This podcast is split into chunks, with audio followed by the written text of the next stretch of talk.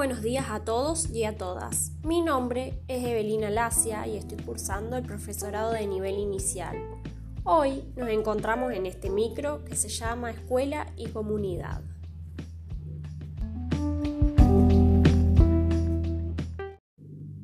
En este podcast vamos a hablar un poco sobre qué es una buena enseñanza.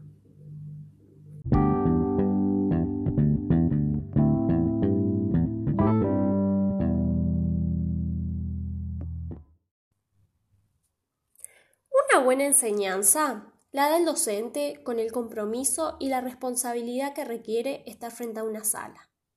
Se puede implantar esa enseñanza poniéndose de acuerdo con los docentes del mismo ciclo, las mismas áreas y también con la parte directiva. Se debe ir modificando y mejorando esa enseñanza de acuerdo a lo que nosotros vamos viendo en el aprendizaje de los alumnos. Para tener una buena enseñanza, voy a tener en cuenta qué métodos voy a emplear, qué técnicas, también voy a tener en cuenta las habilidades, las normas, los conocimientos previos que los chicos llevan a la escuela.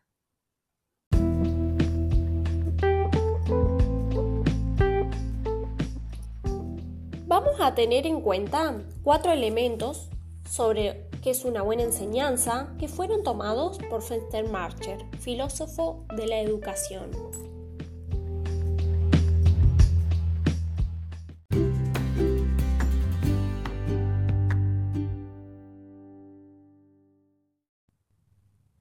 En primer lugar, la buena enseñanza da cuenta de que un contenido es transmitido a los alumnos.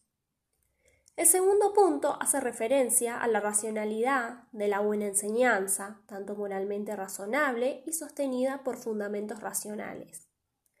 El tercer aspecto de la buena enseñanza tiene que ver con una enseñanza exitosa, con el rendimiento de los estudiantes. El cuarto y el último punto se centra en la relación entre enseñar y aprender. En este podcast les voy a mencionar un aporte de Edith Lidwin y Souto. Edith Lidwin sostiene que la buena enseñanza se relaciona con la manera particular que despliega el docente para favorecer los procesos de construcción del conocimiento. Y Souto dice que la buena enseñanza es aquella que deja en el docente y en los alumnos un deseo de continuar enseñando y aprendiendo.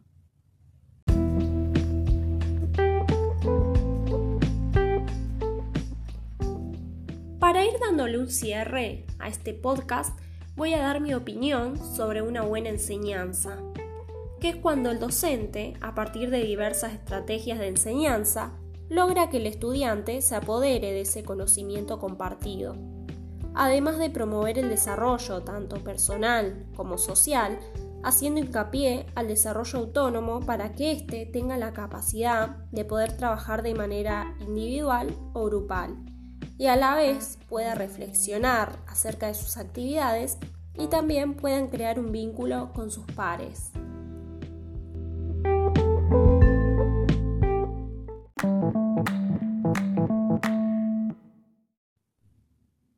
Bueno, muchísimas gracias a todos y a todas por haber escuchado este podcast.